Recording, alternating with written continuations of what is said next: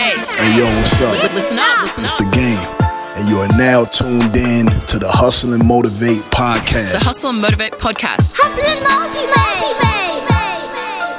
by with Coach Steph. Listen up.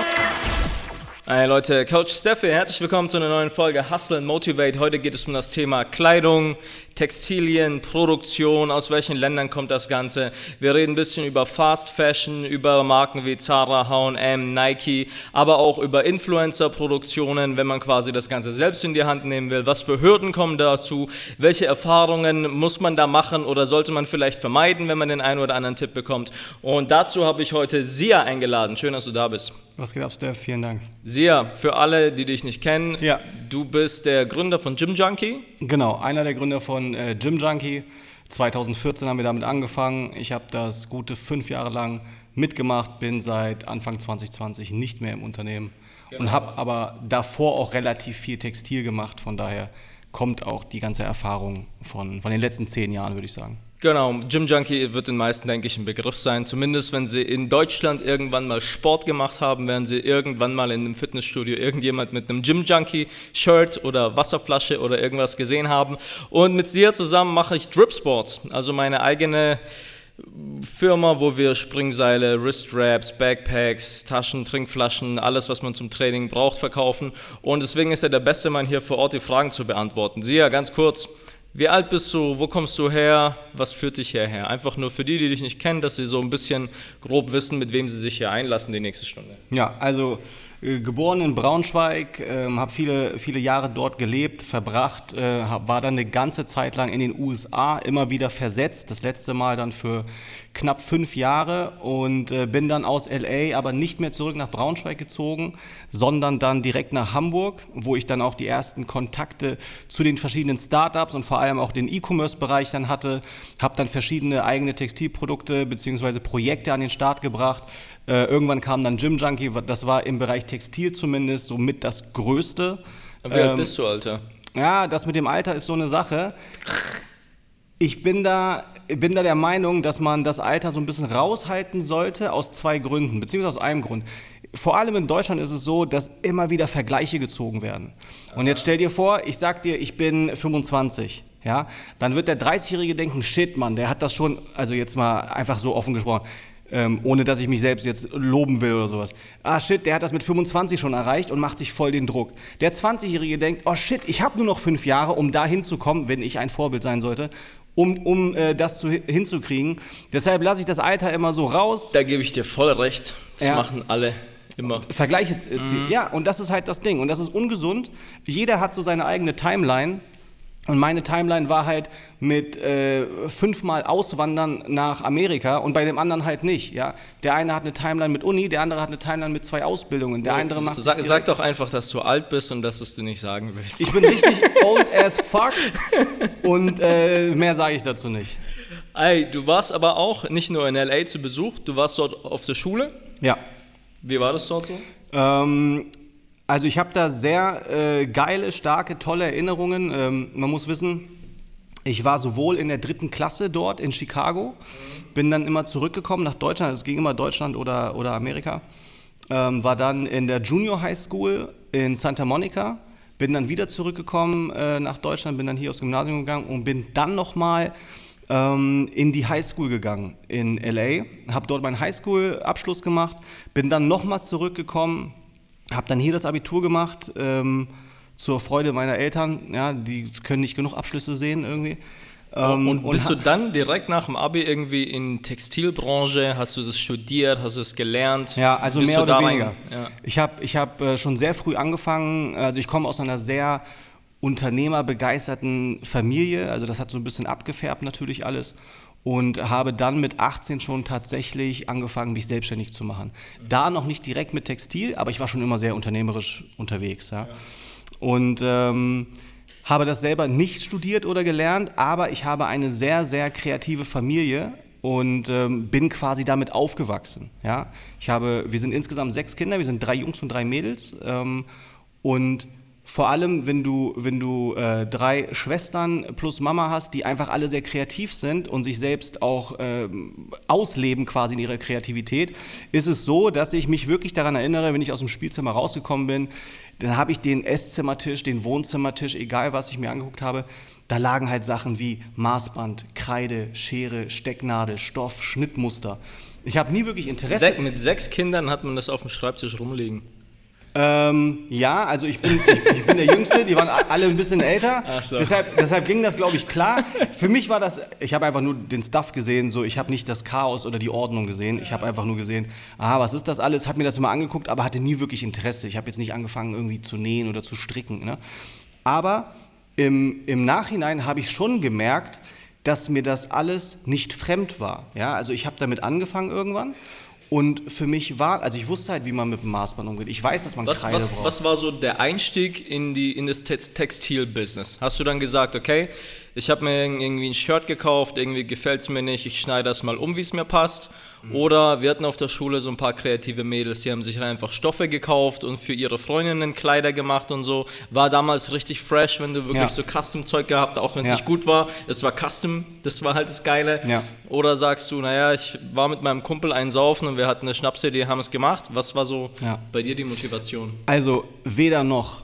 Ja, also ich habe einfach das äh, Business darin gesehen. Bin ich ganz ehrlich. Ja, ich, ich habe jetzt also alles, was du erzählt hast und alles, was du gerade erwähnt hast, genauso war es bei meinen Schwestern. So ja? war bei mir mit Fitness. Und alle glauben, oh, dem seine Leidenschaft ist Ja. Training und der ist da im Fitness. Ey, ich habe Leute haben mich nach Trainingstipps gefragt und ich habe gemerkt, oh, da muss ich keine Autos bei meinem Dad in der Werkstatt reparieren Mhm. oder irgendwelche scheiß Zeitungen austragen oder beim Obi an der Kasse sich keiner mit Geld verdienen, Ja, Alter. Lass genau. das machen. Also das ist die Leidenschaft. Ja. Geld verdienen, Business zu machen. Ähm, Geld zu verlieren ist zwar nicht die Leidenschaft, gehört aber genauso dazu. Ja, man muss auch immer wissen, das sind jetzt nicht immer alles Erfolgsstories. Bis mal irgendwas klappt, habe ich auch neun Sachen in den Sand gesetzt. Ja. Das ist wie beim Fußball, kannst nicht immer gewinnen. Nee, absolut. Ähm, von daher, alles, was du beschrieben hast, die Leidenschaft oder dieser Werdegang, oh, das ist scheiße, ich hätte es gern ein bisschen breiter, weiter, größer, tiefer. Das ist so das, was meine Schwestern und meine Mom gemacht haben. Ich war mehr so, also meine Leidenschaft Business. Und dann habe ich aber geguckt, wie kann ich gutes Business machen. Dass es im Textil geendet hat oder ist, das war mehr Zufall. Ich habe nicht sofort angefangen, irgendwelche T-Shirts zu bedrucken oder zu nähen. Äh, Das kam aber relativ schnell. Und das habe ich vor zehn Jahren ungefähr angefangen, also diesen ganzen E-Commerce-Stuff. Und habe dann gemerkt, hey, Kleidung ist so etwas, womit man sich identifiziert. Ja? Und ich habe mir eine Nische ausgesucht damals und das waren Tuner, also Autotuner, Turbotuner, Hubraum, PS-Tuner. Und ähm, habe darin dann einfach angefangen mit so ein paar Accessoires und relativ schnell kam dann die Frage, ey, gibt es das, diesen Sticker oder dieses Design, dieses Motiv nicht auch auf einem Shirt, auf einem Hoodie oder so? Und dann habe ich ganz klassisch angefangen und das ist auch so mit den ersten Tipp, den ich jetzt hier raushaue. Ich habe mir gute Ware eingekauft und habe die nur veredelt. Ja? Zu mir kommen immer ganz viele Leute und sagen, oh, ich brauche eigene Schnittmuster, eigenes dies, eigenes jenes, wo ich sage, äh, Digi, ich, also no front, ich glaube nicht, dass du weißt, was dahinter steckt. Ich glaube auch nicht, dass du selber maßgeschneidert mir ein Schnittmuster auf den Tisch legen kannst. Kauf dir doch ein schönes T-Shirt und da gibt es so viele Anbieter, die gut sind. Es gibt auch viele schlechte, aber auch viele gute. Kauf dir ein paar schöne T-Shirts, kauf dir ein paar Hoodies und dann gehst du zu deinem T-Shirt-Drucker deiner Wahl, bedruckst das dort und verkaufst das. Ja. Genauso habe ich angefangen, das war so der klassische, äh, also mein, mein Weg, wie ich es gemacht habe.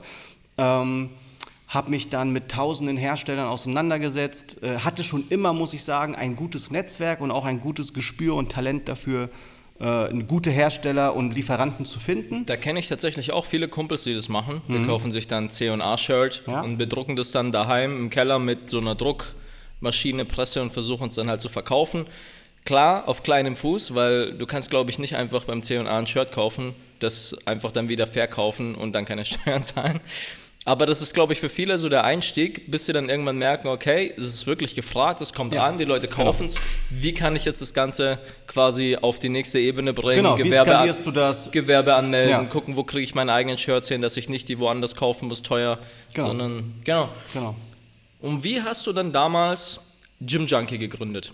Weil das ist, glaube ich, für viele interessant. Wie, weil Gym Junkie ist halt schon so eine Brand, die immer noch die Leute im Kopf haben, immer noch Mhm. Ja. tragen. Wie war der Start für dich? So, wann kam die erste Idee Gym Junkie? Ja, also die erste Idee zu, also in den Bereich Sportswear und Sports Fashion zu gehen, der Gedanke, den, den hatte ich immer mal wieder, aber nie wirklich äh, umgesetzt. Ja, das ist so wie bei dir wahrscheinlich aus tausend fixe so geile Ideen, aber davon schaffen es vielleicht ein oder zwei in die Umsetzung.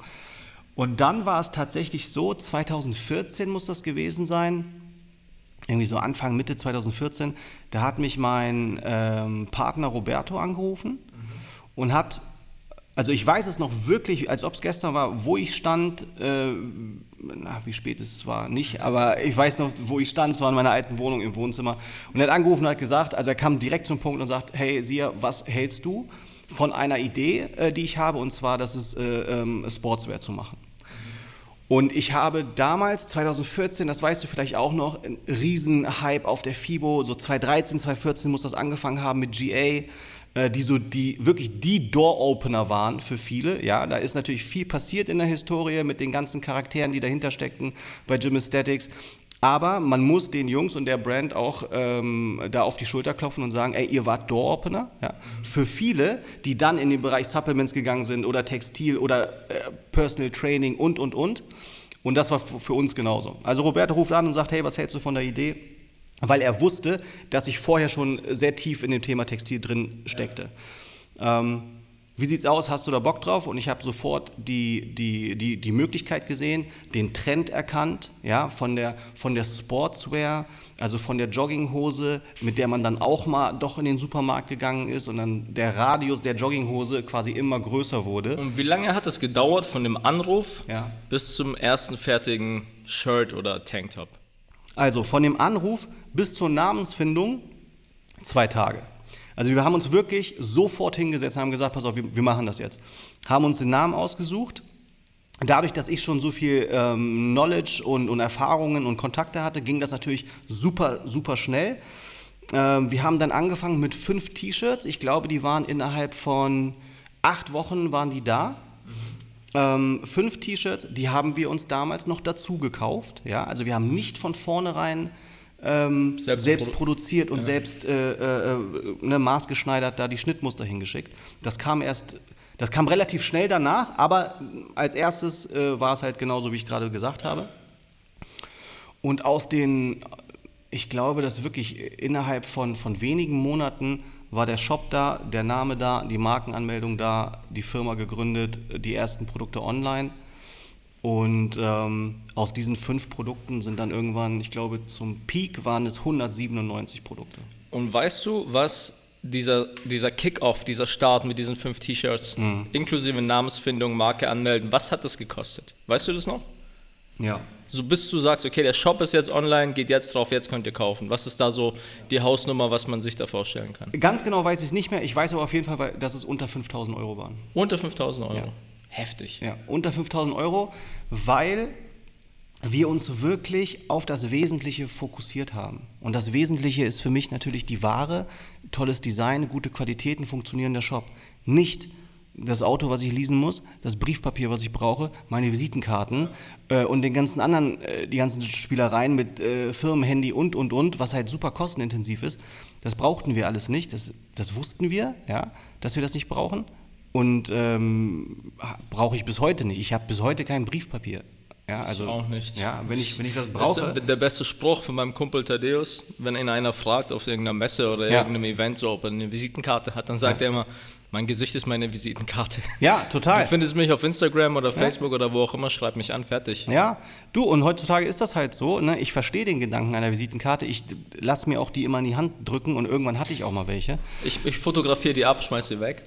Ja, oder so, weißt du, alles digitalisieren, äh, aber bei mir ist es tatsächlich auch so, hey, äh, wie, heißt, wie, wie heißt du auf Instagram? So.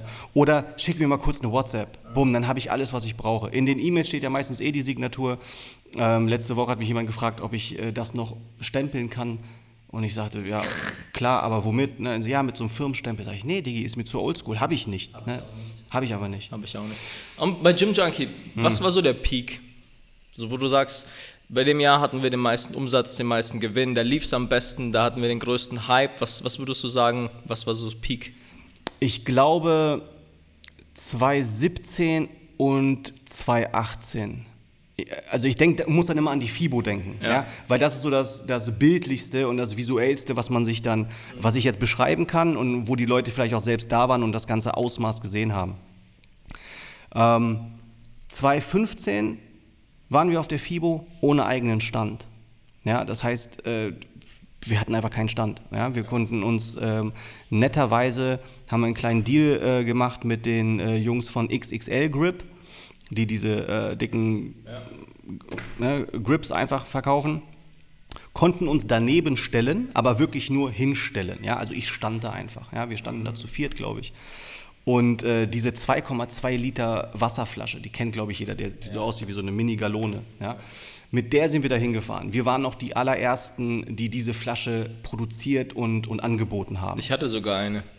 Siehst du, und das ist echt viele, viele Jahre her. Und das war auch so der, das Produkt, was so den Durchbruch gebracht hat. Ja, damit, damit sind wir wirklich auf der Karte auf einmal gewesen.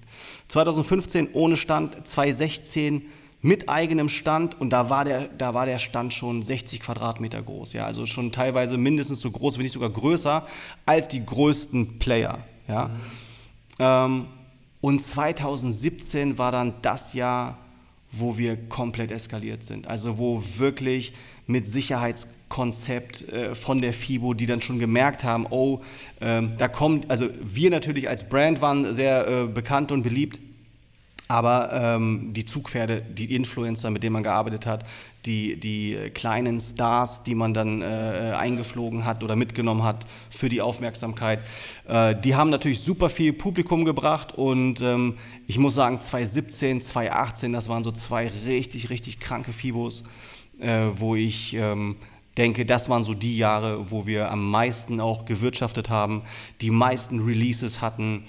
Ähm, das war das Jahr, wo wir äh, nach Ibiza geflogen sind, also wo wir wirklich die Kampagnen zu den Kollektionen so ähm, konzipiert haben, dass wir jetzt nicht einfach mal irgendwo in eine schöne äh, Ecke fahren der City, sondern pass auf, drei Kameramänner, ein Social Media Team, ich war dabei, die Models waren dabei, ähm, die, die äh, neue Kollektion war mit dabei und dann irgendwie so eine Woche, eine Woche Produktion auf Ibiza. Das war so in der Zeit. Und wenn wir schon von, man kann nicht immer Gewinn sprechen, was dann passiert? Also Gym Junkie gibt es jetzt heute nicht mehr oder nicht mehr in dem Sinne. Was war jetzt Auslöser oder was war der Grund, was passiert, dass Gym Junkie jetzt nicht mehr gibt? Ja, also da gibt es äh, vi- viele Auslöser, viele Gründe. Im Prinzip kommt immer vieles dann zusammen. Man kann gar nicht sagen, es war genau das, es war genau das. Aber ähm, definitiv hatte auch die ganze Corona-Situation ähm, ein großes Stück dazu beigetragen. Denn, also äh, das wäre jetzt super ausführlich, ähm, das alles zu beschreiben, aber so, so ganz beispielhaft auch hier wieder, ähm, wir haben immer, und das mache ich bis heute noch, sehr hochwertig produziert in Italien. Ja, unter anderem. Natürlich hatten wir auch andere Produktionsstätten und Länder. Aber in Italien, ähm, und Italien, wenn du so ein bisschen zurückdenkst, war so mit das Land, was am härtesten getroffen wurde von Corona. Da war ja wirklich monatelang ja, genau, also wirklich zu, zu. Ja, nicht mit äh, hier mit Maske und da mit Test, sondern zu mit äh, äh, Radius, wo du dich bewegen darfst und, und wo du dich nicht bewegen darfst. Und da war es einfach so, dass wenn die Produktion ausfällt, ja, da hast du, dann hast du ein Problem. Ja. Und wenn die Produktion ausfällt für eine Woche oder einen Monat, dann kriegt man das noch irgendwie hin. Das hast du mit eingeplant. Zweiter Monat wird schon schwierig, dritter Monat und du kriegst keinen an die Leitung, vierter Monat und du kriegst keinen an die Leitung. Und irgendwann hat sich das so ein bisschen gefangen, ne? nicht normalisiert, aber die Leute und die, die Produktionsstätten, die Hersteller konnten dann wahrscheinlich auch mit Hygienekonzept und ähnlichen Maßnahmen wieder ihren Betrieb starten. Aber dann bist du natürlich nicht unbedingt die Nummer eins Prio. Ja? So groß und cool und geil Jim Junkie auch war, ist, wenn du den Vergleich ziehst zu einem ähm, irgendeinem anderen Hersteller, so ein Big Player oder wenn H&M dein Kunde ist und den H&M-Account oder Zara-Account betreust, dann wirst du immer eher Zara bedienen als irgendein Startup aus Hamburg. So, und das äh, und so ein paar andere ähm, Umstände haben dann dazu geführt, dass Jim Junkie so ein bisschen in, in eine schwierige Situation gekommen ist, die sich dann aber jetzt äh, in den letzten Monaten wieder einigermaßen gefangen hat, sodass jetzt neue Investoren, neue Inhaber die ganze Marke ähm, weiterführen und auch weiter betreuen. Das heißt, du bist raus. Wann bist du raus? Z- Äh, Anfang 2020, Anfang 2020. also über anderthalb Jahre, ja. genau. Und warum bist du raus? Ach, du, auch da ähm, gibt es verschiedene Punkte beziehungsweise verschiedene Auslöser. Ich glaube, die, die beiden größten Auslöser, einmal, ich bin 2019, Mitte 2019 Vater geworden. Das war für mich natürlich eine komplett neue Situation.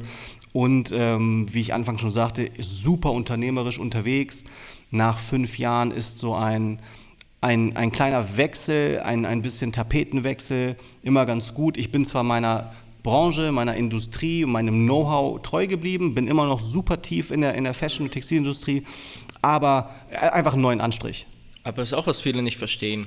Die sehen das von außen so, ja, dir gehört die Firma, die ist mega erfolgreich, läuft, aber die verstehen ja gar nicht, dass man trotzdem ein normaler Mensch ist. Du hast mal auch andere Ideen, andere Interessen, machst im Hintergrund noch andere Sachen und irgendwann sagst du, komm, ich habe da irgendwie keinen Bock mehr drauf, ich lass was anderes machen. Ja, genau. Leute sehen das auch bei mir nicht, die denken, ja, halt Fitness, aber die wissen nicht, was ich noch für Ideen habe, weißt? Das Ja, ist so, meine absolut. Eltern haben Wohnmobile gekauft.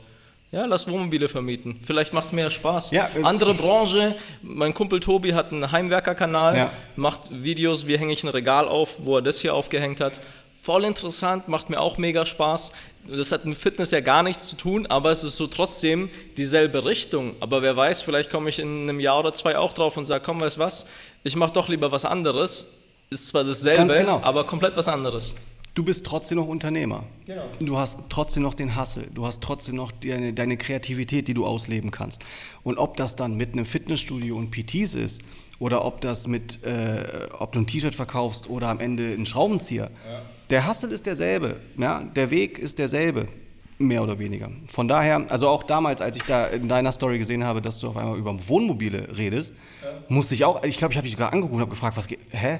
Weil ich das überhaupt nicht verstanden habe, was geht denn jetzt gerade ab? Und dann hast du mir das erzählt und denke, ja, okay, geil. Ähm, und so ist das halt, ne? Ja, es ist ja immer einfach nur die Leidenschaft und Ja. du bist ja der Typ, du bist ja nicht das Business. Richtig. Und ich glaube, das haben viele halt nicht auf dem Schirm. Ja. Weil du, wer, wer jetzt zuhört und vielleicht einfach Arbeitnehmer ist, du bist ja auch nicht deine Firma. Du bist ja auch du. du hast, Ja. Wenn du heimkommst, hast du ja trotzdem andere Interessen, hast eine Family, hast andere Freunde, die andere Interessen haben. Ja. Und viele sehen halt immer nur schwarz und weiß. Aber gut, dann würde ich das Gym Junkie-Thema an der Stelle, glaube ich, sogar abschließen, weil da hast du jetzt echt viel erzählt. Was, was vielleicht noch echt interessant ist, als du da raus bist, bin ich ja gekommen irgendwann und wollte ja auch Sachen machen. Bei uns war es so mit Drip Sports, was die ursprüngliche Idee war, Vitali und ich, wir haben halt gesehen, wie viel Umsätze wir mit Affiliate machen, mit Umsatzprovisionen für Sponsorings, die auch Klimmzugstangen, Dipbaren verkaufen, auf Amazon die ganzen Springseile, Trainingsmatten, das ganze Equipment. Und irgendwann denkt man so, okay, warte mal, wir machen im Monat so viel Umsatz für andere Leute. Und die Produkte sind cool, ja, mal besser, mal schlechter. Aber an sich weiß ich ja selbst, was ich eigentlich bräuchte. Und an sich, warum soll ich anderen Leuten den Umsatz geben, wenn ich der Typ bin, der es besser weiß, wenn ich der Typ bin, der die Audience hat, wenn ich der Typ bin, der weiß, wie ich es verkaufe, warum bin ich nicht der Typ, der es auch noch verkauft? Ja. Das war so die Überlegung. Deswegen. So, Entschuldigung. Deswegen habe ich dann auch gesagt, komm, lass es irgendwie selbst machen. Ja. Ich weiß auch nicht wieso.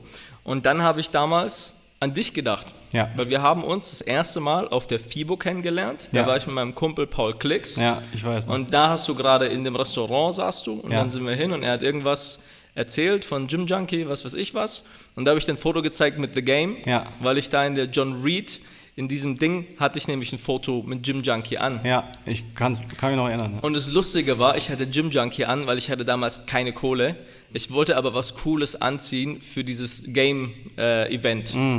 Und damals habe ich dann Benny Smart Gains angehauen, weil er bei Gym Junkie war, ob Ja. er mir ein paar Sachen geben kann. Er Ja. sagt immer, klar, kein Ding, sag, was du willst. Ja. Am Ende kriegst du es nie, ich habe es mir trotzdem selber kaufen müssen. immer so bei ihm. Deswegen hatte ich dann dieses hellblaue Tanktop und noch so ein anderes Tanktop. Und da war die Aktion, wenn du 80 Euro Warenkorb hast, kriegst du die Flasche umsonst. Mm. So äh, habe ich dann mein erstes Gym Junkie Zeug bestellt und da habe ich dir das gezeigt und du hast gesagt, ey hier, schick's mir mal rüber, hier ist die Nummer. Ja. Das war der erste, Ja. erstes Mal, als wir uns getroffen haben. Genau. Das zweite Mal war dann tatsächlich, als wir das, die Gyms eröffnet haben. Hier Mhm. Straight Fitness und Smart Gym. Da warst du auch mit dem Roberto da und da haben wir uns getroffen. Genau. Und du hast eine Sache gerade gesagt und das ist halt der große Unterschied. Du hast beschrieben, wie man dazu kommt, also wie dieser Verlauf im Kopf ist, ähm, dass du Bock auf was Eigenes hast. Du siehst, du machst die Umsätze, du siehst, du, du hast äh, die Audience, du hast die Reichweite, du hast die Aufmerksamkeit, du hast vielleicht auch Interesse an so einem Produkt, du benutzt es täglich selbst, ja. Und dann hast du aber eine Sache gemacht, die neun von zehn Menschen nicht machen. Du hast nach Hilfe gefragt. Du hast dir jemanden an Bord geholt. Du hast dich mit mir ausgetauscht. Du hast mich ausgefragt. Du hast geguckt, wer kann das, was ich nicht kann. Du hast erkannt, das und das ist meine Expertise, aber von diesem Part habe ich keine Ahnung. Und keinen weißt Schimmer. du, warum das so ist? Weil ich fürs Gym schon mal versucht habe, eigenen Merch zu machen. Ah, das hast du erzählt. Und ja. da hast du dann, ja, ein Kumpel von mir, der kennt einen, der hat druckt T-Shirts und so, Ja. willst du da für dein Gym T-Shirts drucken und so? Und Ja. dann sagst du, ja klar, dann kriegst du so drei Samples, die sind alle kacke. Ja. Du wählst so das, was am wenigsten kacke ist und sag ihm da irgendwie so in die Richtung. Dann sagt er, ja, aber es gibt so eins und so eins und er Mhm. wird das empfehlen und das empfehlen und dann druckt er dir die Dinger, dann kosten die irgendwie trotzdem 12 Euro. Im, im EK Mhm. und sind aber so Fruit of the Loom mäßig, so komplett, komplett Schrott. Und dann merkst du, du kriegst es gar nicht an deine eigenen Leute verkauft. Ja. Weil auch wenn die alle sagen, mach mal irgendwie Merch, dann fängt es an mit, oh, hast du das nicht als Tanktop? Ja. Und hast du das nicht in einer anderen Farbe? Ja, und irgendwie hast du einen anderen Schnitt, weil für Frauen ist wieder so. Und dann hast du ein Ganz paar genau. Shirts verkauft, dann heißt es ja, ich habe aber keins mehr in M und die L gehen alle nicht weg. Und du bist aber irgendwie trotzdem 600 Euro los, die jetzt Mhm. bei dir irgendwie in einem Karton liegen, die du nicht wegkriegst. Ja. Und das hatten wir dann schon mal probiert. Und da war es dasselbe Spiel. Und dann haben wir irgendwann gemerkt, ey, wir können nicht mal Merch machen, weil uns einfach die Zeit nicht fehlt Ja. und weil wir die Sachen so langsam abverkaufen Ja. als Merch. Du gehst ja nicht raus und sagst, das ist der Merch, sondern er muss ja stetig im Gym da sein, Ja. dass Leute immer kaufen können, wenn sich jemand neu anmeldet. Irgendwann machst du dann so den ersten Sale, dass es halt ein bisschen weggeht und am Ende, wir haben es dann let- letztendlich haben wir es gespendet, was noch Ja. davon übrig war. Ganz genau. Und, und so, du hast halt aus, deiner, aus deinem Fehler gelernt, ja. Viele brauchen auch so drei, vier, fünf, sechs Fehler, bis sie irgendwann merken, okay, das geht so nicht, wie sie sich gedacht haben. Aber du hast halt genau das Richtige gemacht. Du hast dir, du hast die Expertise rangeholt, du hast halt geschnallt, ja, was deine Stärken und was deine Schwächen sind. Und dann hast du nicht versucht, deine Schwächen zu stärken, sondern du hast deinen Fokus auf deine Stärken gelassen. Ja, verkaufen. Ganz genau, ja. weißt du, was meine Schwäche war? So. Wenn einer kommt und sagt, ey, hier, das Shirt passt mir irgendwie nicht, kann ich es irgendwie eine Nummer größer haben? Hm. Und das ist halt so dein Mitglied, dann kannst du nicht sagen, nee, Ja. ja, da tauschst um, dann hast du jetzt dieses eine angeschwitzte Shirt, Ja. das nicht mehr in Plastik verpackt ist, nicht mehr schön zusammengelegt Ja. ist. Äh, So, dann versuchst du dem Nächsten das irgendwie so unterzujubeln, dass Mhm. er denkt, es wäre noch frisch original verpackt, obwohl es ist, es ist ja nicht schlechter, nur weil es einmal ausgepackt wurde. Ja. Aber wenn einer was kauft und er sieht schon, es wurde schon mal benutzt, dann ist schon gleich, fällt es so im Kopf um die Hälfte an Wert. Genau, willst du ja selbst irgendwie im besten Fall auch nicht haben. Ne? So, und das ist halt ähm, genau das. Ja? Also viele suchen sich halt nicht Hilfe, viele überschätzen sich, viele unterschätzen die, der, den Aufwand und die Arbeit und das Know-how, was man mitbringen muss. Und ich sag dir, wie es ist, im Bereich Textil, also es gibt, gibt einige, einige Branchen und einige Dinge, wo du richtig auf die Fresse fallen kannst, richtig teuer auf die Fresse fallen kannst. Textil ist eine davon. Ja? Denn die Hersteller arbeiten halt nicht so auf gut Glück mit dir, sondern es geht da um Anzahlungen. Es geht um Restzahlungen, die geleistet werden müssen, bevor die Ware versendet wird. Und dann bist du ganz viel Geld losgeworden und dann hast du erstmal alle T-Shirts oder Hoodies oder was auch immer du produzierst und bestellt hast, im Regal liegen. Du, du verkaufst es ja nicht am selben Tag. Ja? Dann brauchst du Wochen oder Monate, äh, bis du das verkaufst. Wenn du Glück hast, in deinem Fall hast du irgendwann gesagt, ey, fuck it, ich spende das lieber, bevor ich noch mehr Aufwand und, und, und Kosten damit verursache. So, und das ist halt das Ding. Sie überschätzen sich, sie unterschätzen das Game und ähm, fallen dann auf die Fresse. Dann heult aber meistens nur einer, ja, weil der Hersteller hat seine Kohle bekommen. Dem ist das egal. Ne? Die andere Seite ist dann ganz traurig, da ist das Geheule groß und auf einmal ist alles scheiße. Und ähm, ja, Es fing schon an, wir haben die Merch-Sachen gekriegt Ja. und dann ging es los. Ich brauche hier mindestens eins zum Anziehen, weil Ja. Mhm. einer muss die Scheiße ja tragen, damit die Leute sehen, dass es was gibt. Deine Freundin auch, dein kleiner Bruder auch. Dann hast du fünf Trainer. Ja gut, die sollten es auch anziehen im Training, dass die Leute sehen. Dann bist du mal gleich kurz zehn Shirts los, Ja.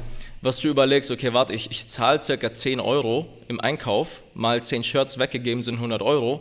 Die muss ich erstmal reinkriegen. Ja. Wenn ich ein Shirt für 20 verkaufe und ich mache 9 Euro, Ja.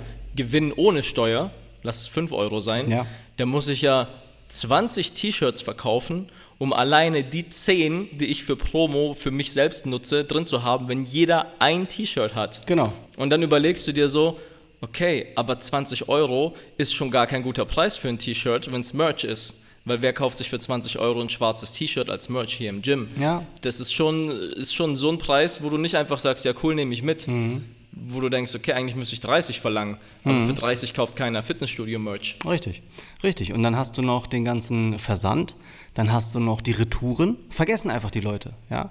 Ähm, da ist also Gerade, wirklich gerade bei der Kleidung ist es äh, mit den Retouren. Natürlich, natürlich.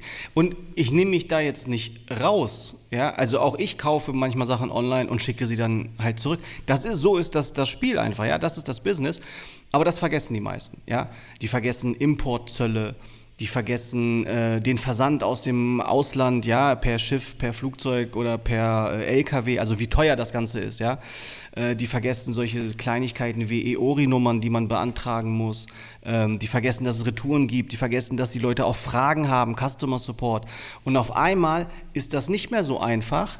Ich will jetzt Fashion machen und damit reich werden. Auf einmal, scheiße, ich habe mir so ein Loch gegraben und da bin ich reingefallen. Und das Loch wird immer tiefer und ich, ich komme nicht mehr raus. Ja. Ja, ob es glaubt oder nicht, Leute bestellen und vergessen, die Hausnummer anzugeben. ja. Dann hast du Support-Ticket. Die Leute haben eine Paketstation angegeben. Die Leute schreiben, ich habe mein Paket nicht bekommen. Ja. Die Leute schreiben, der Postbote hat mein Paket aufgerissen. Und da fehlt was. Ganz genau. Wir hatten das alles schon in Drip Sports und es ist noch gar nicht so lange raus. Ja. Da hast du schon Fälle, wo du denkst, okay, da fällt mir jetzt erstmal nichts ein. Was macht man da jetzt? Genau. Schicke ich dem jetzt umsonst was hinterher? Ist aber eigentlich nicht meine Schuld. Ja. Aber ist trotzdem mein Kunde und wenn ich es nicht mache, dann bin ich der Depp, auch wenn ich gar nicht schuld bin. Genau, und das ist halt, wenn du. Es ist natürlich nicht jeder so ähm, Kulant. kulant, es ist auch nicht jeder ähm, Unternehmer oder der das werden möchte in diesem Bereich so blauäugig. Es gibt natürlich auch Leute, die machen sich sehr viele Gedanken und äh, machen es dann trotzdem alleine, aber holen sich dann die, die Infos wenigstens ran oder sie haben genug Geld, dass sie das wirklich dann mit äh, Profi-Agenturen machen, mit einem Profi-Fulfillment-Anbieter, ne, der den ganzen Stuff mit Versand und Logistik und Einlagerung und Retouren checkt, der andere betreut den Online-Shop und, und, und. Das geht natürlich auch. Das ist aber meistens nicht das, womit ich in, in Verbindung äh, äh, komme. Also die Fragen, die ich von außen bekomme über Direct Messages und, und, und, und das ist wirklich sehr viel, die gehen immer in die Richtung, hey, ich möchte gerne, wie mache ich das? Ja? Und am besten wollen sie natürlich eigenen Schnitt, die krassesten Stoffe, die heftigsten Designs, die geilste Verpackung, das Ganze bitte noch nachhaltig in Europa. Und dann sagst du denen einen Preis, ja, beziehungsweise vorher schon die Mindeststückzahl, weil weder ich noch ein anderer Hersteller fängt an, dein Schnittmuster zu schneiden für drei T-Shirts, ja, auch nicht für 30 und auch nicht für 100. Ja, du hast eine gewisse Stückzahl und da kommen sie dann langsam ins Stocken. Ja. Wir können es ja mal anhand der Trinkflaschen, die wir haben, Mhm. als bestes Beispiel nehmen. Die Trinkflasche sieht super aus, die ist weiß, die ist echt geil. Ja. Und ich hätte die natürlich auch gerne in drei Farben. Genau. Aber die Mindestabnahmemenge waren jetzt was? 1000 Flaschen. Genau, das ist immer so eine vierstellige Abnahmemenge. Ähm, das kannst du natürlich machen, wenn du dir bewusst bist, dass du erstmal x Euro ausgeben musst und dann auch x Monate Zeit brauchst, bis du das verkauft hast. Ne? Also, oder Wochen oder Jahre, wie auch immer groß oder klein du bist. Es ist halt nicht, ich bestelle und ich verkaufe. Das Bestellen und das Produzieren, ja, das ist easy. Verkaufen ist die Kunst. Ja. Ein geiles T-Shirt zu entwerfen, Ne, geil, würde ich am liebsten jeden Tag machen. Ja, aber das ist nicht mein Kopfschmerz. Mein Kopfschmerz ist, wie kriegt man die Produkte an den Mann? Wie kriegt man die Retouren reduziert? Wie kriegt man die Qualität äh, ähm, immer noch besser oder zumindest nicht schlechter? Ja? Wie, wie halte ich meine Standards? Wie kann ich skalieren? Wie kann ich noch größer werden? Wie kann ich mein Produktportfolio erweitern? Das sind so die Sachen, ähm, die halt Lass doch mal ganz praktisch werden. Ja. Letzte Woche war ein Kumpel da, hat mir so erzählt, er trainiert gerne Kampfsport, dies, das, hat verschiedene Marken getestet und gerade im Kampfsport, du schwitzt viel, du brauchst jeden Tag ein neues Trainingsshirt Ja. und du wäschst auch sehr viel. Ja. Und er sagt, er hat noch keine Marke gefunden, wo er sagt, geil, passt gut, dass man gut trainieren kann und hält aber auch, wenn man es halt öfter wäscht. Jetzt hat er eine Marke gefunden, die ihm gefällt, sagt aber, ja, die ist ein bisschen zu teuer. Damit kann er nicht komplett seinen Kleiderschrank und von seinem Team und von seinen anderen Kollegen im, im Gym, kann er halt nicht voll machen. Er überlegt, ob er nicht selber sowas rausbringen will. War die Frage an mich, was, würde, was sehe ich darin? Welchen Tipp kann ich ihm geben? Wie soll er anfangen? Und da dachte ich, ich leite die Frage, Frage gerade mal an dich weiter. Wenn du das jetzt hörst, was wäre so dein erster, er, erster, erster Tipp? Also mein erster Tipp ist immer eigentlich, den keine Schritte zu überspringen. Ja, es gibt manche Stufen und manche Steps, die kannst du nicht überspringen, egal wie sehr du willst oder wie sehr du denkst, dass es doch geht. Ja, und in dem Fall einfach, um auf der sicheren Seite zu sein, ähm,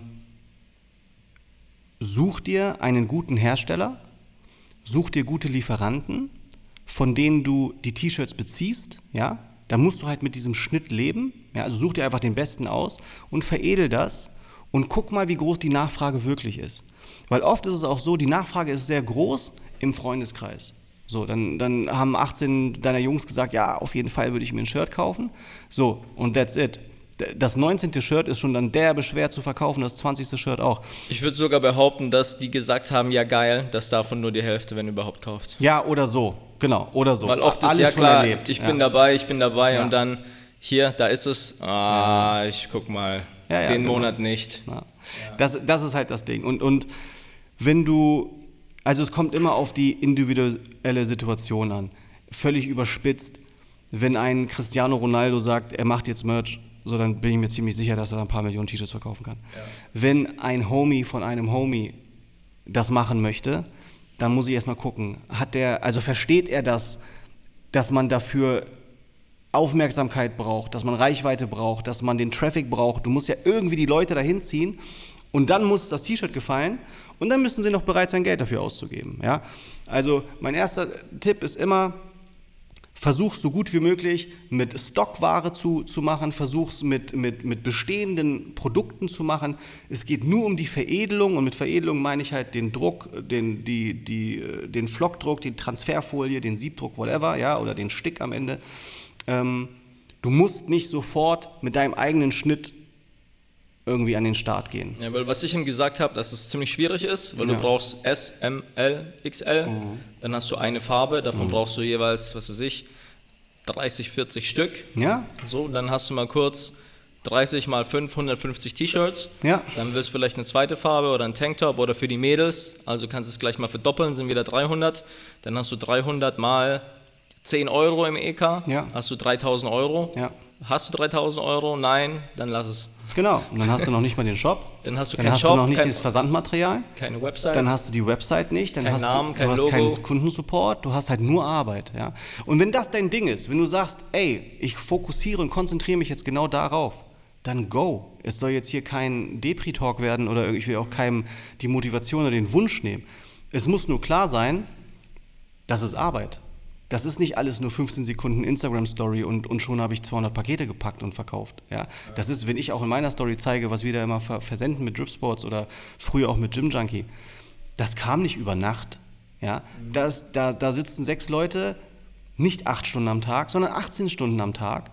Ne? Ich, ich wache mit diesem Gedanken auf, ich gehe mit diesem Gedanken schlafen und ähm, bin ich auf einer Hochzeit, auf einem Geburtstag, dann natürlich bin ich körperlich dort, aber mein Kopf ist manchmal halt bei der Hochzeitstorte und manchmal halt bei, bei meinen Projekten. So, Ja. Konstant bist du am Arbeiten und das geht nicht so nebenbei. Willst du es nebenbei machen, dann hol dir Expertise an die Seite.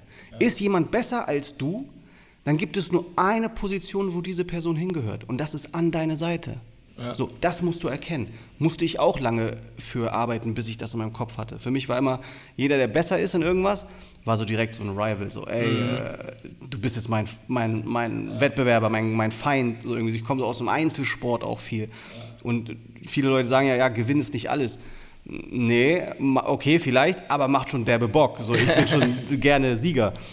Und, ja, und deshalb ist das halt ähm, so, dass ich irgendwann verstanden habe, ey, es gibt natürlich Menschen, die in verschiedenen Sachen besser sind als ich. Dann, was habe ich mit denen gemacht? Ich habe sie an meine Seite geholt. Ja, aber das war so zum Start auch eine Sache, wo ich aus dem Merch damals gelernt habe. Lasst lieber mit Fitness-Kleinprodukten starten, weil da braucht man nicht verschiedene Größen. Da Ganz genau. Ein Springseil, das passt für alle. Ganz genau. So, ich wollte eigentlich mit dippbaren Klimmzugstangen anfangen. Dann hast du gesagt, hm, große Pakete heißt großes Lager, heißt Regal, heißt Gabelstapler. Ja, Zum Start. ja, Und 100 Springseile hast du in einem Karton unterm Tisch. Ganz genau. Fertig. Ganz und die genau. schickst du in einem kleinen Paket raus, wie ein Brief.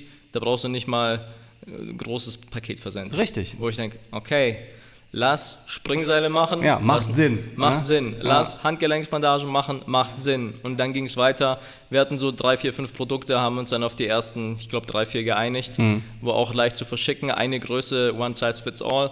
Und von da aus kann man dann weitermachen. Absolut. Das war so der Beginn bei uns eigentlich tatsächlich. ja. Kommen wir noch zu einem Thema, was Ja. häufig diskutiert wird, weder in den Kommentaren, in den Mails, in den Nachrichten, und zwar, wo wird produziert? Wo nehmt ihr eure Artikel her? Wo kommen die Springseile her? Wo Mhm. Ja. kommen die T-Shirts her? Ja. Ist aber nicht nur bei uns so, ist ja auf YouTube auch immer heiß diskutiert, gerade Fabletics, Oceans Apart, die ganzen Influencer-Marken, die auch sehr viel auf Nachhaltigkeit Mhm. machen, bewerben, es irgendwelche Siegel haben. Was ist da dran? Du hast ja jetzt auch schon überall, glaube ich, auf der Welt mal produziert oder angefragt. Ja. Was ist so dein Take auf dieses Nachhaltigkeitsthema? Also dieses Thema, also Nachhaltigkeit ist eine gute Sache. Punkt. Das ist das Erste. Aber diese Frage, wo produzierst du, die geht meistens nicht in, in, in Richtung so ökologisch nachhaltig, sondern ähm, die Leute haben halt dieses Bild im, im Kopf, wenn ich sage Bangladesch, China, Pakistan oder irgendwie sowas, dann, dann denken die und haben dieses Bild im Kopf von einer super wackeligen Schrotthalle, die kurz vorm Einbrechen ist, wo äh, äh, ganz fiese ähm, äh, Manager mit Peitschen stehen und, zum die, Beispiel, ja genau. und die, das kind, ist- die genau. Kinder müssen mit blutigen Fingern. Genau, das ist so das Bild. Und das ist halt falsch. Ja, das ist genauso wie ich gesagt habe, Nachhaltigkeit ist in Ordnung, Punkt. Das ist halt falsch, Punkt. Egal ob in China, in Europa, in, in Asien, Deutschland, egal wo, in welchem Land, in welcher Region, welcher Ecke der Welt, du kriegst immer das, wofür du bezahlst. Ja? Und das ist hier in Deutschland genauso. Wenn du, wenn du jemandem 90 Cent bezahlen willst, damit er dir dein T-Shirt näht, bedruckt und verpackt, ja, dann kannst du dir vorstellen, was da rauskommt. Ja? Unabhängig von den Arbeitsbedingungen wird da ein, ein minderwertiger Stoff ganz schlecht verarbeitet rauskommen mit einer Farbe, die nach Chemie stinkt und ähm, du, du traust es dich gar nicht anzuziehen. Es war auch so meine Antwort. Du kannst auch in einem billigen Land gut produzieren und auch in einem guten Land Scheiße produzieren. Komplett, Das natürlich. Ist, das hat Ja. damit nichts zu tun. Was häufig nur gesagt wird, ist, du kannst es halt dort nicht einsehen oder nachvollziehen, wie die Leute bezahlt werden oder wie sie behandelt werden oder welche Arbeitsbedingungen es gibt. Ja, das kannst du ähm, nicht, zumindest nicht direkt. Auch ich war natürlich schon vor Ort in den Produktionsstätten. Ähm, ich arbeite, in, ich, wie gesagt, ich habe ja schon so ein paar Jahre hinter mir. Ähm, habe Kontakte vor Ort, ja, es gibt so Qualitätsmanager, es gibt Leute, die machen nur das, ja, deine Produktion kontrollieren, weil die Distanz mit ein paar tausend Kilometern äh, in einem anderen Land, äh, anderer Kontinent, ist, einfach nicht so einfach. Ähm, es gibt Wege, aber was ich halt so ein bisschen verurteile, ist diese Angriffsposition, dieses Aggressive von jemandem, der dich fragt, ey, wo produzierst denn du? Und dann sage ich ja meinetwegen Bangladesch, ja. Und dann ist schon, oh ja, das geht überhaupt nicht klar, das, das geht nicht, das geht nicht und du kannst doch nicht in Asien produzieren und so weiter. Und dann setze ich die Leute auf den Hosenmund und sage, pass auf, du hast ja gerade ein Adidas-Shirt an. Lass uns doch mal zusammen gucken, ich weiß nämlich, wo ich gucken muss. Und dann schauen wir mal, wo dein T-Shirt produziert ist. Es wird nämlich nicht Stuttgart gewesen sein, ja. Schauen wir mal Ich habe rein. tatsächlich geguckt. Ich Ja. habe ein DevShop-T-Shirt an, auch Ja. ein Blank. Ja. Und hier steht auch Made in Designed in Berlin, Ja, na klar. natürlich. Ja. Und hier steht aber drin, wo steht's? Made in, ich glaube, es war Pakistan, Ja. wenn ich richtig geschaut habe. Ja. So. Und auf meinem Fußball, Ja. Jordan, habe ich letztens drauf geguckt, steht Made in Thailand. Genau. Nike ist auch viel Thailand. Ja, und Fear of God macht halt äh, in, in Vietnam. Ja? D die Leute ver verstehen einfach gar nicht, also die, die, ich verstehe die Frage und sie wissen auch, was sie fragen, aber mit der Antwort können sie eigentlich nichts anfangen. Weil wenn ich sage, das Ding ist in Vietnam produziert, was heißt das denn dann? Der hat wieder im Kopf, oh Gott, äh, Reisfarm, zwei Jahre altes Kind hat jetzt äh, schon wieder die, die äh, Nadel in die Hand genommen. Ja, und äh, von oben tropft es runter und so weiter und so fort. Ich habe letztens in den Nachrichten gelesen, das heißt Nachrichten, ich habe es in Social Media gesehen, und zwar es war auch, war auch eine Firma, auch relativ bekannt in Social Media, ich kannte sie aber nicht, die produzieren in UK und da kam es raus, dass es auch dort unterirdisch war, die Arbeitsbedingungen, dass sie nur drei Pfund weit unter Mindestlohn produzieren Natürlich. und dann heißt es aber äh, Made in Europe. Ja, und da muss man halt aufpassen. Und ich will das auch gar nicht schönreden oder kleinreden. Es gibt natürlich diese äh, Fälle, wo das einfach unter aller Sau ist. Ja, unter aller Sau. Aber das kannst du nicht mit der Frage äh, beantworten, ähm, wo produzierst du? Damit ist, hast du noch keinen Einblick bekommen. Ja? Ich produziere sehr gut, sehr gerne und sehr lange schon in Bangladesch. Direkt in, neben der Produktionslinie von Fila zum Beispiel. Ja? Das sind richtig gute, moderne Produktionsstätten, die weltweit agieren, die für, für große äh, Big Brands arbeiten. Ja?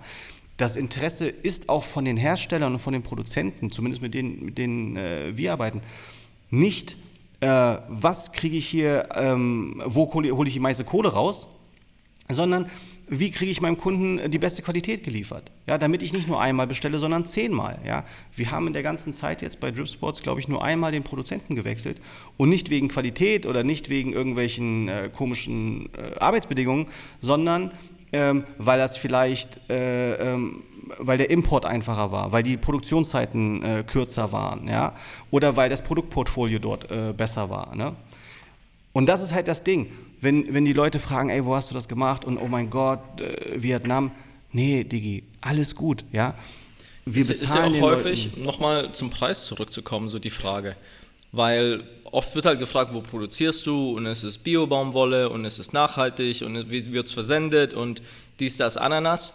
Und dann ist halt die Frage, können wir alles machen, aber dann kostet es halt entsprechend. Ganz genau. Und die Menschen auch da, also generell, äh, alles, was ich sage, das muss man oder das darf man nicht falsch verstehen. Ja, also ich, ich kann das auch Wenn man es falsch verstehen will, kann man es falsch Ja, verstehen. genau. Okay, get me wrong und dann ist auch alles gut. Aber ich glaube, ihr wisst alle, wie ich das meine. Ähm, jeder ist, oder ein Großteil ist so lange nachhaltig, bis sie an der Kasse sind. Ja, bis sie auf einmal merken, ach shit, das T-Shirt kostet 48 Euro statt 28 Euro. Dann nehme ich doch lieber das andere. Ja? Also nach außen ist es immer mehr Schein als Sein. Ja? Nachhaltig und die ganzen Fragen, ist das recyceltes Plastik und äh, hast du das auch selber mit deiner Hand aus dem Ozean gefischt und so weiter. Ja, könnte ich halt alles machen, dann kostet das T-Shirt aber 68 Euro. Ja? Und ähm, hier, bitteschön, dann wird das aber nicht kaufen. Ja? Ich schere da nicht alle über einen Kamm. Auch ich achte auf sowas, ja, versuche mich da wirklich so gut wie möglich als, als Mensch hier auf dieser Erde zu verhalten. Aber wenn man, wenn man von außen nach so vielen Jahren immer noch diese gleichen Fragen bekommt und man weiß, oh, das ist einfach nur Geheuchel, ja, Du, du fragst mich, wo ich produziere, während du gerade eine Primark-Tüte in der Hand hast, so, was geht ab? Du stellst mir diese kritische Frage über ein iPhone, also per, per Instagram mit einem iPhone, wo man, google doch einfach mal iPhone, Apple, Produktion, China, wirst du sehen, was da rauskommt. Das ist so alles so, so Disbalance, ja. Ich finde das gut, dass dieses Movement da ist. Ich finde das gut, dass immer mehr darauf geachtet wird, ja. Ich finde das geil, dass auch äh, Jugendliche, Teenies und Ki- Kids immer mehr darauf achten, ne, nicht ihren Müll so dumm einfach irgendwo hinzupfeffern, sondern in den Mülleimer zu tragen. Alles geil. Und auch, dass die, die Unternehmen einen gewissen Druck verspüren, ja, von den Konsumenten. Das ist super. Aber, aber übertreib es nicht, ja. Aber ich habe es bei den Samples gemerkt, du hast ein paar Sachen mitgebracht, weil Mhm. wir vielleicht bei Drip Sports ein T-Shirt rausbringen oder irgendwas, dies, das, willst mich ja überreden. Und da haben wir auch drüber gesprochen. Was kostet das Ding, wo wird es produziert, aus was für einem Stoff ist es, was es hat für einen Schnitt. Und da hast du auch gesagt, es kommt aus Italien. Ja. Und hast auch gesagt, das Ding wird keine 30 Euro kosten. Es wird teurer sein. Anders geht's nicht. Sonst kriegen wir nicht die Qualität, nicht den Stoff, auch nicht so, wie wir es haben wollen. Deswegen wird es auch niemals 1990 und Nee, gib ihm. genau, geht nicht. Und glücklicherweise hat der, hat der äh, Kunde ja genug Auswahl. Der muss ja nicht bei uns kaufen, der muss ja nicht bei Nike kaufen, der kann ja kaufen, wo er will. Ja? Und das ist sein gutes Recht und das ist alles cool. Aber wenn, wenn diese. Das Ding ist einfach, du zum Beispiel bist so ultra in der Öffentlichkeit. Ja? Du bist nahbar, du machst, das, du, machst, du machst viel YouTube, du machst viel Instagram, du machst viel Instagram Stories. Ich weiß quasi, oder zumindest denke ich, zu wissen, was du 24 Stunden lang machst am Tag. Ja? Sehr nahbar. Und genau da ist, da ist das Ding. Je nahbarer du bist, desto mehr solcher Fragen und solcher Kommentare erreichen dich. Ja? Du wirst halt super derbe durchleuchtet mit der Lupe. Ja? Wer macht das? Wo macht er das? Warum macht er das? Und warum ist das nicht äh, irgendwie, äh, keine Ahnung, was, äh, ne, so super hochwertiges, nachhaltiges ähm, ne, aus, aus Goldstaub oder so? Keine Ahnung. Ja? Du kriegst halt diese Fragen und die habe ich auch bekommen viel und kriegst sie immer noch. Und ich wage mal die Behauptung aufzustellen, dass das de, de, dem Gründer von Adidas ja, äh, oder äh, Phil Knight von Nike und so weiter, der kriegt nicht solche DMs. Ja. Den, den wird man sowas nicht fragen. Ja. Die, da gibt es Es sowieso fängt, fängt ja schon an, wem gehört Fila, weil du es vorhin gesagt hast. Ja. Weißt du schon nicht. Ja, genau. So, und, und das ist bei vielen Marken so. Wer dahinter steckt, weißt du einfach nicht. Ähm, aber bei, bei Gym Junkie oder bei Drip Sports, äh, da weiß jeder, Stefan ist da der Man. Ja? Deshalb frage ich den jetzt mal. Und dann werden die Fragen halt auch so, das ist halt auch so ein bisschen das Ding. Ich habe manchmal das Gefühl, die Leute hoffen sogar auf eine, auf Negative eine Antwort. negative Antwort, damit sie dich noch mehr bashen können. Weil sie moralisch überlegen sind. Ja, genau. Da, die, die, die, die Frage, die Antwort interessiert gar nicht. Es interessiert nur, oh, kann ich Beef anfangen? Kann ich das veröffentlichen? Kann ich das leaken? Kann ich einen Screenshot machen? Ja, Digga, kannst du alles machen. Aber was ist denn jetzt deine Intention, Alter? Ich habe mir doch gerade drei Minuten Zeit genommen, dir zu antworten, obwohl ich echt genug zu tun habe. Ich habe eine Familie, ich habe Freunde, ich würde die gerne, die drei Minuten packe ich an mein Mittagessen hinten dran und schlinge das nicht so runter.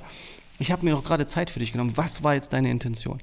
Wenn jemand fragt oder sagt, hey, ähm, ich achte da voll drauf, ich habe mir ein Budget gesetzt, ich äh, kaufe mir nur noch zwei Hosen im Jahr und drei T-Shirts im Jahr, weil ich nicht so viel Müll produzieren will und nachhaltiger werden will. Kannst du mir sagen, ob das nachhaltig produziert ist und aus Biobaumwolle? Ey, dann fühle ich die Frage und gebe dir die Antwort. Aber wenn einer schon so mit dem erhobenen Finger kommt, na, wo produzierst du denn? Dann sag ich, ja, Digga, wo, wo hat denn äh, das, das Ding, was du gerade anhast, wo ist denn das produziert? Ich sehe es halt immer so, wenn ich mir Klamotten kaufe, ich kaufe mir viel Nike Jordan Zeug. Ich habe mir aber auch viel Urban Classic, H&M, Zara, hatte ich auch alles schon, kaufe ich mir gar nicht mehr. Weil sobald ich es fünfmal gewaschen habe, merke ich den Unterschied von der Qualität. Ja. Und da sage ich mir, Alter, ich kaufe mir lieber ein Nike-Ding, weil das habe ich teilweise 10 Jahre, 15 Jahre und es ist immer noch in Ordnung. Vielleicht hat sich ein bisschen verzogen, aber Ja. es geht. Zum Beispiel der Power Ranger hier oben, der Ja. ist, wie alt ist der? 25 Jahre. Den habe ich als Kind gehabt, habe ich letztens gesehen bei meinen Eltern. Jada hat damit gespielt, habe ich ja weggenommen, ist meins. So, weißt, wenn das Zeug hält, dann ist es ja auch nicht Müll, weil du benutzt es ja. Müll ist Absolut. es ja nur, wenn du es wegwirfst und dir was Neues kaufst, obwohl das alte ja eigentlich noch gut wäre. Ja. Und das, genau, und das ist auch, das ist, finde ich, eine berechtigte Diskussion, die man gerade führt, ja. Nachhaltigkeit im Sinne von Wegwerfgesellschaft, ja, alles wird immer weggeschmissen und neu gekauft, ja, statt zu reparieren. Früher war Reparieren voll das Ding. Jetzt ist einfach, ja, du kaufe ich mir halt neu. Ja, ich ja. sehe es bei vielen, ich sag's mal, nenn's mal Instagram-Marken, wo es geil aussieht, Ja. dann bestelle ich es mir, dann, bevor ich es anhatte, merke ich schon, okay, das ist kacke. Absoluter Reinfall. Dann ziehst ja. du es einmal an, machst vielleicht drei Bilder und Ja. merkst so nach einmal waschen, ich will es nicht mehr haben, Alter. Es hängt dann im Kleiderschrank und dann hast du es noch nach einem Jahr, wenn du mal wieder ausmistest, denkst du dir, okay, eigentlich schade drum, weil es ist noch wie neu, aber es ist einfach Ja, eklig. die, die, die Leute wollen immer mehr, immer schneller, immer günstiger. Ja. Und das resultiert in diesem, in diesem Fast-Fashion-Thema. Ja. Und auch um da mal äh, so ein paar Insights zu geben und, und ein bisschen äh, Einblick. Die Fashion-Shows in Italien, in Frankreich, egal wo, New York, wo die großen Fashion-Designer ihre Kollektion präsentieren. Ja, nehmen wir mal an, da kommt dann ein Typ oder eine Frau mit einem Mantel und der Mantel ist halt von der Winterkollektion und dann geht er da Laufsteg lang.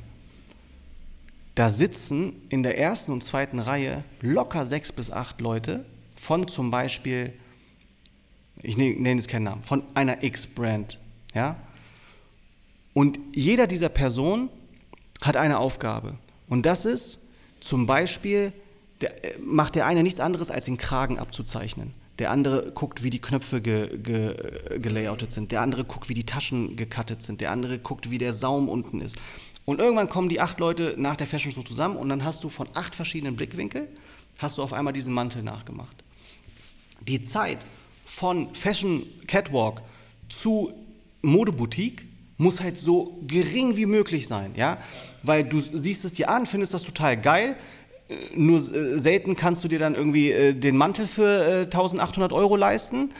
Du brauchst halt die gute Alternative für 190 Euro in einem der Läden. So. Du willst es aber nicht erst nächstes Jahr rausbringen, weil jetzt ist es gerade im Trend, jetzt war gerade die Fashion Show, jetzt war gerade Fashion Week. Also ähm, ist es die Aufgabe der Zeichner, so gut wie möglich alles zu kopieren. Ja? Äh, dann geht das einmal durch die Produktionsschleife und dann ist das hoffentlich in zwei Wochen im, im Regal. Ja? Und wenn du überlegst, dass du nur zwei Wochen Zeit hast und du musst wahrscheinlich mehr als 100 Stück machen, ja, bist du bei 100.000 Stück oder sowas, wie nachhaltig, wie qualitativ kann das Ganze noch sein? Ja? Da gibt es bestimmt auch Unterschiede, aber wir reden jetzt immer von diesen Worst Cases, ja, damit das auch wirklich beispielhaft ist. Dann hast du halt sowas im Regal äh, wie ein Shirt, was sich nach zwei, drei Tagen verzieht. Je, ich wette, jeder Einzelne, der zuhört und jetzt das mal äh, drüber nachdenkt, hat ein Shirt, wo die Seitennaht also auf dem Bauch ist irgendwann. Ja? Weil, weil Habe hab ich tatsächlich bei vielen Urban Classic T-Shirts, hier Werbung an der Stelle. G- Genau, so. Du hast halt die, diese Seitennaht auf einmal so links von deinem Bauchnabel. Ja. Und das liegt daran, dass das minderwertig äh, gewebt wurde, dass, das, äh, dass es beim Zuschneiden, beim Zuschnitt nicht, nicht ordentlich gemacht wurde. Es ist natürlich immer noch, so, so viele Maschinen es auch gibt, ähm, ein Stück weit Handarbeit. Ja? Da kann immer mal was passieren. Aber es ist schon sehr auffällig, dass manche Marken und manche Shirts einfach immer dieselben Probleme haben. Ja? Dann, dann gehen wir von der anderen Seite. Woran erkenne ich denn, bevor ich es kaufe, ob es gut ist? Kann ich das anhand von, was ich in der Hand habe im Laden? Schwer. Also, wenn man sich so ein bisschen auskennt, dann na klar, dann weißt du einfach, wo du guckst. Das ist wie wenn du ein Auto kaufst und geht ein Kfz-Mechaniker, der guckt an den richtigen Stellen. Ich habe gar keinen Plan von Autos, ich gucke nur, ja, geil, äh, Farbe ist blau. Ja, ähm, wenn du weißt, wo du gucken musst, dann weißt du es natürlich, der ganz normale äh, Einkäufer, ähm, der in so einen Laden geht und ein Shirt kaufen will, der hat nicht viele Chancen. Der Aber halt gibt es da so einen Punkt, wo du sagst, guck am Kragen, guck an der Seitennaht, guck am Ärmel oder Nein, nicht mal, nicht mal das. Also es, du, es kann natürlich sein, ich hätte jetzt fast gesagt, guck mal, wie dick der Stoff ist, ja. Äh, aber das ist auch Quatsch, weil wenn du ein, ein T-Shirt haben willst, was super dünn ist, damit du es unter einem Hemd tragen kannst, dann, dann ist... Das war tatsächlich, Ja. als ich das Merch damals geholt habe, hat Ja. der Typ mir gesagt, nimm das, da ist der Stoff dicker, das ist qualitativer, Ja. weil der Stoff dicker ist. Und ich dachte mir, ja, okay, aber beim Training ist es voll ätzend. Also es ist eng anliegend und voll dick. Ja. Mag ich nicht. Ich Genau. will lieber so ein dünnes H&M-Shirt, da fühle ich mich tatsächlich wohler im ja. Training. Ja, es kommt also wirklich drauf an. Äh, pauschal kann ich dir nicht sagen, pass auf, daran erkennst du, dass das Ganze geil ist. Ich kann dir aber zum Beispiel eine Sache sagen, ähm, worauf du, was du einfach im Kopf haben musst. Die äh, Shirts, ich weiß nicht, wie viele Prozent äh, wie viel Prozent der, der, der Materialien oder Produkte äh, so verarbeitet werden. Aber zum Beispiel, hast du schon mal gehabt, dass du ein T-Shirt im Laden angefasst hast und denkst dir, boah, Digga, das ist ja richtig weich, das ist, fühlt sich richtig gut an. Ja. Das, ist, das ist Silikon. Ja. Viele Hersteller ähm, veredeln oder behandeln ist besser, äh, das bessere Wort, behandeln ihre Shirts und ihre Stoffe, sodass du den Erstkontakt, ja, dass der, dass der ein bisschen gefälscht ist. Ja? Du wirst, die, die, da kriegst du so eine Art Silikon oder irgendwas anderes drauf und dann fühlt sich das derbe gut an. Ist nach einmal waschen weg. Ich habe schon mal gehört, dass man neue Shirts nicht bügeln sollte, bevor man sie nicht wäscht, weil die irgendwie so eine Schutzschicht drüber haben. Ja, zum Beispiel. Ne? Das ist so, das ist so eine. Und das ist auch der Grund, warum viele sagen, ey, wasch dein T-Shirt, bevor du es anziehst. Vor allem bei äh, weißen Shirts. Ja, ich weiß, weiß gerade nicht mehr, warum vor allem bei weißen Shirts. Oder war es vor allem bei schwarzen Shirts? Ich weiß, ich glaube weiß. So, da geht es nicht darum, oh, das ist durch tausend Hände gegangen, oh Gott, vielleicht ist da Dreck Ja. dran. Digga, da ist Chemie dran. Ja, wasch das. Ja, Bevor du es voll schwitzt. Genau. Und dann leider erst im Nachhinein kannst du dann so Sachen äh, erkennen wie ähm, hat sich's verzogen, ist es vielleicht eingelaufen, worauf ich zum Beispiel in, mit all meinen Produkten, äh, worauf ich sehr viel Acht drauf lege, ist, dass die Stoffe vorgewaschen sind. Ja? Das heißt, der ganze Stoff, also die ganzen 3000 Kilo Stoff oder whatever, werden einmal vorgewaschen, damit es schon einläuft und dann erst machen wir die Shirts daraus, damit es nicht noch mehr einläuft. Ja, ein wenig was hast du immer, aber nicht, dass du auf einmal statt einen M ein äh, S- oder XS-Shirt hast, nur weil du es äh, gewaschen hast. Also was ich merke, merkt, kennt viele auch von euch, ihr habt irgendwie ein Shirt, es ist irgendwie kacke und es ist so im Wäschekorb und ihr greift zu einem Wäschekorb und ihr fühlt dieses Shirt, weil es sich komplett anders anfühlt wie den Rest und ich habe mir angewöhnt, es sofort gleich wieder weg, Altkleidersammlung, weil ich genau weiß, ich werde da keinen Spaß dran haben Ja. und werde bei der Marke auch nie wieder was kaufen. Ja, genau. Und da ist es, also und äh, da verstehe ich einfach diese Diskussion über Nachhaltigkeit und über Qualität und so weiter. Wenn das deine, deine Intention ist, ey, dann ist alles gut. Aber, Aber- wenn du nur so Fingerpointing machen willst, ja, dann ist das, äh, bin ich nicht dafür. Aber jetzt angenommen, wir haben eine Brand, die sagt, ich will komplett nachhaltig sein. Also so gut wie es geht, am besten wie es geht, Top-Level, das ist auch unser komplettes Branding, USP, Marketing. Wie baut man sowas auf? Auf was müsste man da jetzt Wert legen? Gibt es da Pro Produzenten, Siegel? Ja, im Prinzip äh, ist es nicht unbedingt großartig anders, ja. Du wählst halt statt, ähm, statt, keine Ahnung, Stoff X, sagst du halt, du willst das in Bio-Qualität haben. Ja, dann ist das halt Organic Cotton oder Bio-Baumwolle, ja. Ähm, dann äh, musst du dir überlegen, alle T-Shirts sind noch einmal verpackt in Plastik. Ähm, das kannst du vielleicht weglassen, würde ich aber aus hygienischen Gründen äh, nicht machen, ja. Ähm, aber dann kann dein Plastik wenigstens recycelt sein oder mit einem grünen Punkt oder sowas. Dann kannst du ähm, darauf achten, dass wenn du selber versendest, bietet zum Beispiel DHL an, ähm, die, diesen Extra-Service zu buchen, DHL Green. Ich glaube dann, ich weiß nicht, was dahinter steckt, wahrscheinlich sowas wie, das wird nur mit Elektrofahrzeugen ausgeliefert. Ja? Wird es nicht, aber Ok- Okay, ich habe ich hab ich, keine ich Ahnung. glaube, die verrechnen das irgendwie anders. Ja, vielleicht pflanzen sie auch einen Baum dafür oder sowas, ja. Ja. Dann kannst du halt klimaneutral werden, indem du äh, überlegst, wie sehr belastest du das Klima mit dieser Produktion. Also bis deine 1000 Hoodies bei dir sind im Lager, was ist da alles passiert, äh, wie viel CO2-Ausstoß hattest du und dann gibt es da irgendwelche Rechner und du pflanzt dafür x Summe an Bäumen oder sowas. Das kannst du machen. Aber ist es nicht einfach gut gerechnet? Weil du hast ja schon trotzdem Schmutz gemacht, der geht ja nicht weg dadurch. Nein, aber du, du hast halt hier ein bisschen was verursachst und äh, füllst da wieder ein bisschen was nach, um so ein bisschen äh, was auszugleichen. Äh, dann hast du noch so Methoden wie äh, bei- 43,5 zum Beispiel, der Sneaker Store. Ja? Die zum Beispiel, äh, wenn du da im Checkout bist, da hast du am Ende des Checkouts die Frage, ist es für dich okay, wenn wir das in einem bereits benutzten Karton versenden? Geil. Ja. Aber ist geil. Das ist cool, ja, genau. Das ist halt cool, ja. Und ich glaube, ich hatte auch mal die Info, dass da bestimmt 80% sagen, ja, Digga, natürlich. Weil erstens, gutes Gefühl. Zweitens, ist es das Erste, was du zerstörst. Du machst das ja auch nicht mit dem Skalpell auf und so weiter, es sei denn, du machst irgendein Unboxing. Aber normalerweise, so, wo ist das Messer? Ah, habe ich nicht, hier ist der Schlüssel, ratsch, ratsch, Genau. der Rest mit der Hand und Genau. dann ist weg. So, da, solche Sachen kannst du halt machen.